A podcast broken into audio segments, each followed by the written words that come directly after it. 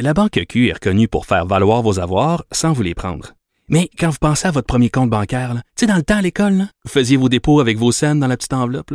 Hmm, C'était bien beau. Mais avec le temps, ce vieux compte-là vous a coûté des milliers de dollars en frais, puis vous ne faites pas une scène d'intérêt. Avec la Banque Q, vous obtenez des intérêts élevés et aucun frais sur vos services bancaires courants. Autrement dit, ça fait pas mal plus de scènes dans votre enveloppe, ça.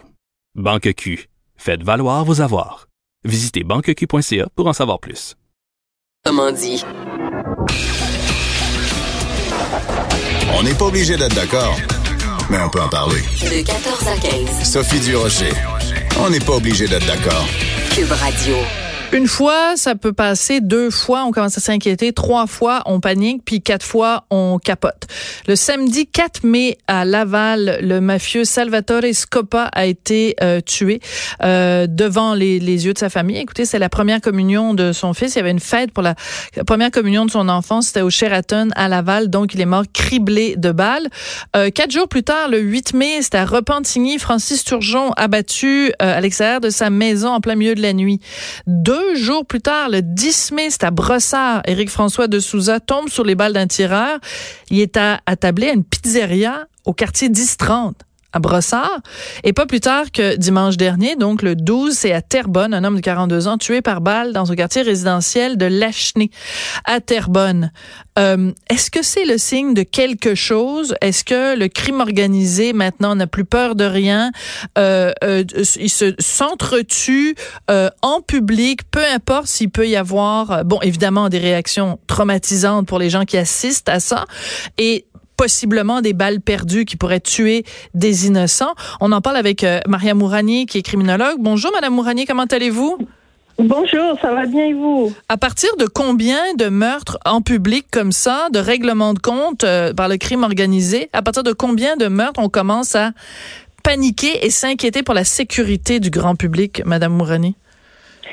Euh, c'est un peu complexe votre question parce qu'il n'y a pas vraiment de chiffres pour dire bon à partir de 4 on commence à s'inquiéter etc.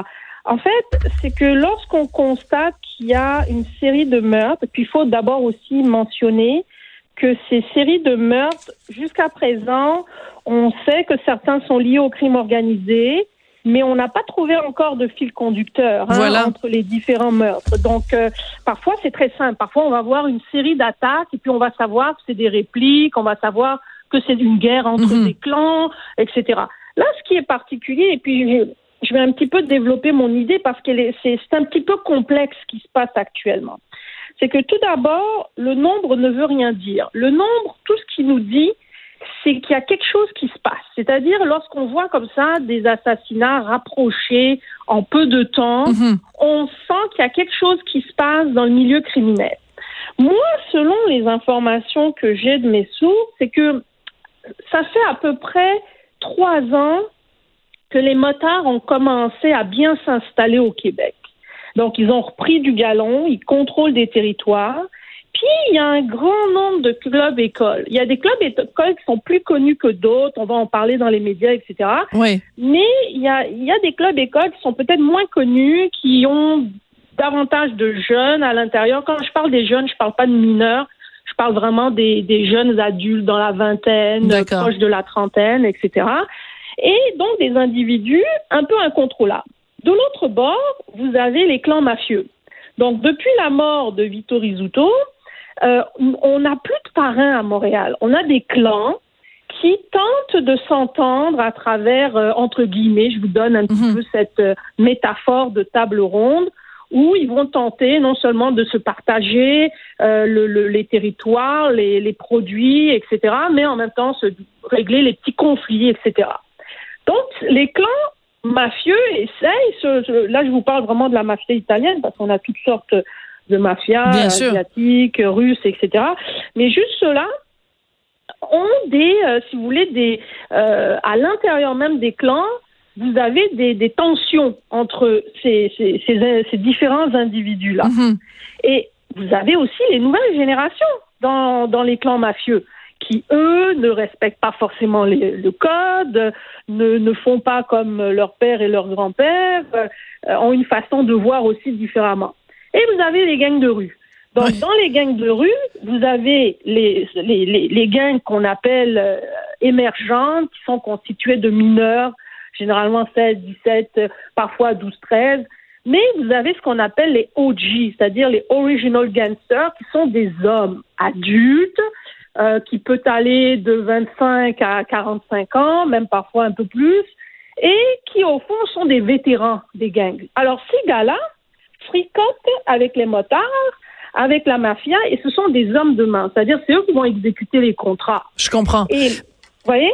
Mais, mais, Donc, vous avez tout ce beau monde-là, là, qui, actuellement, essaye de prendre des territoires, essaye de, de, de voler des territoires à d'autres, mais qui ne sont pas capables Ouais. actuellement de contrôler leur jeunesse. D'accord, mais donc ce que, ce que ça laisse sous-entendre, Madame Mourani, c'est que habituellement, il y a eu évidemment des cas où il y a eu des exceptions, mais habituellement, tous ces gens-là qui n'ont aucune morale ont quand même un code moral. Or, ce qu'on a vu euh, au cours des derniers jours, quand euh, quelqu'un se fait tuer euh, en plein hôtel, en pleine réception pour un, un jeune qui vient de faire sa première communion, ben là, il y en a plus de code moral qui tient. Parce que premièrement, cette personne est abattue devant sa famille, de, et Mhm. puis il y aurait pu y avoir des victimes innocentes. Parce que bon, le monsieur qui est mort, je pense pas que son dossier euh, criminel était vierge, mais les gens autour n'ont pas à subir ça. La personne qui se fait assassiner en pleine pizzeria au 10-30, euh, c'est traumatisant pour tous les gens qui ont assisté à la scène. Et aussi une balle perdue est très vite arrivée. Donc il aurait pu y avoir des victimes innocentes.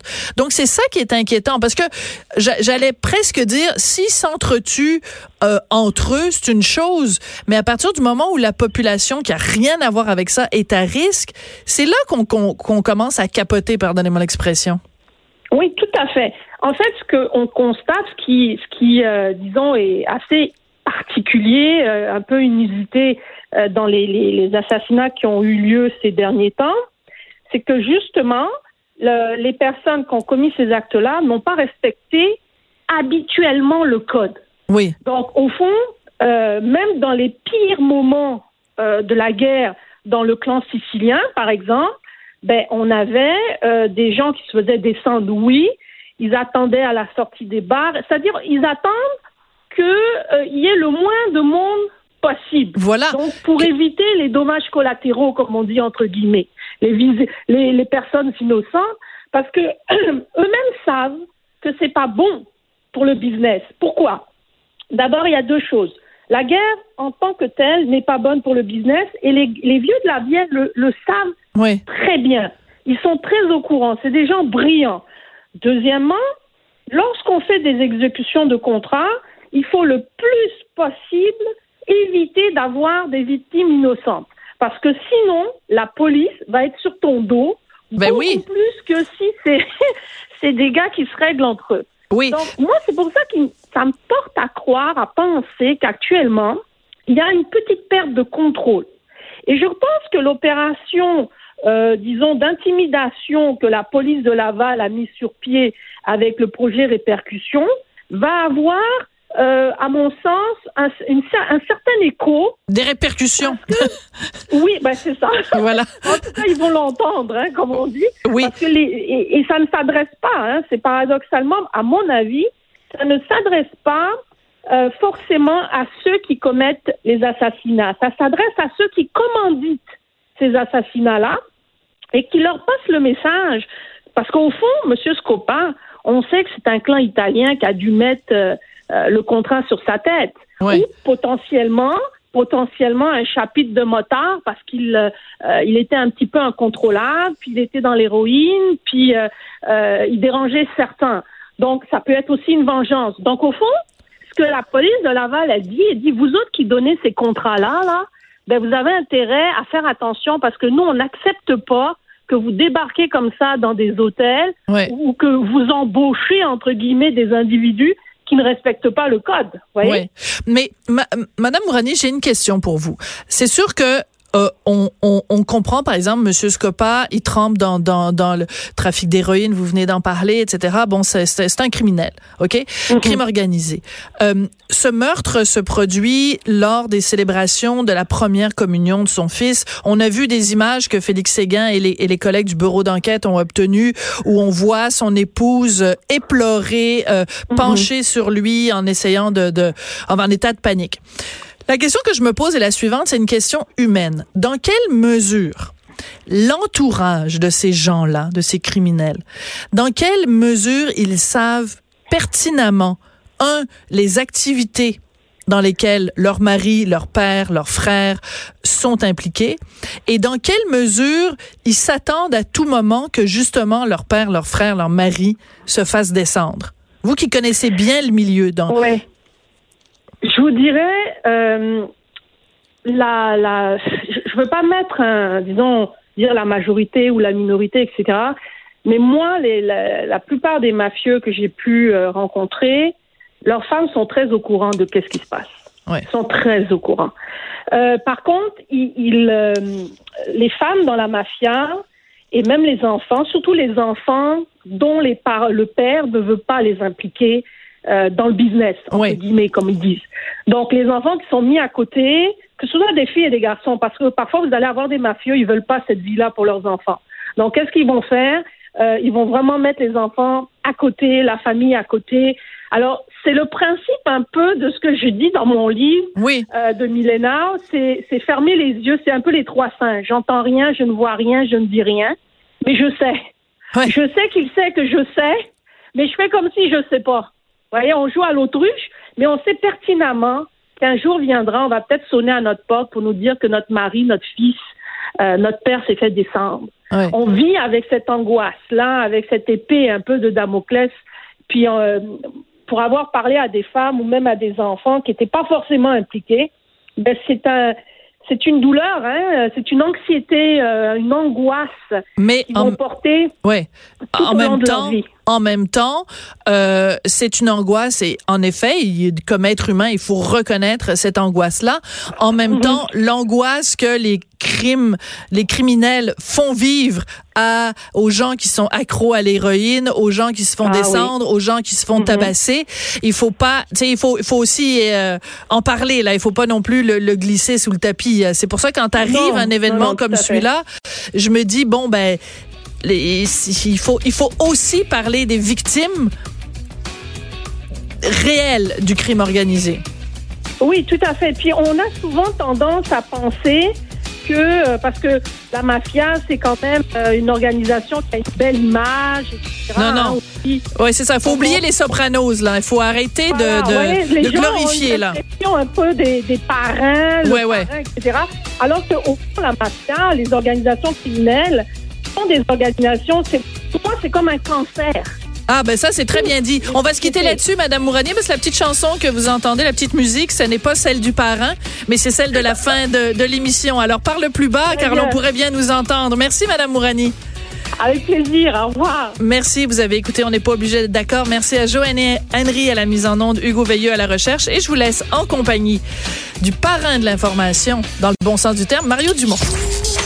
Pour écouter cette émission, rendez-vous sur cube.radio ou téléchargez notre application sur le Apple Store ou Google Play.